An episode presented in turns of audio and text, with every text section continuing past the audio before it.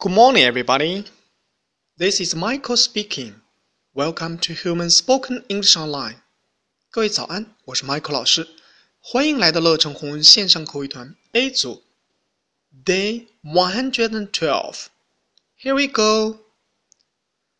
天气慢慢的变冷了，小新想买一顶帽子。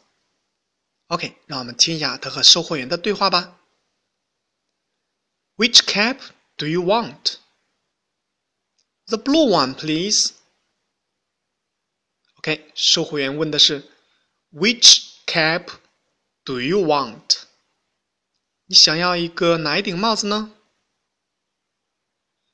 OK，which 哪一个？cap 帽子。小新的回答是 The blue one, please. 那顶蓝色的吧。OK， 我们完整来一遍。Which cap do you want? The blue one, please. OK，小伙伴们一定要多多练习哦。Practice makes perfect，熟能生巧哦。That's all for today. See you next time.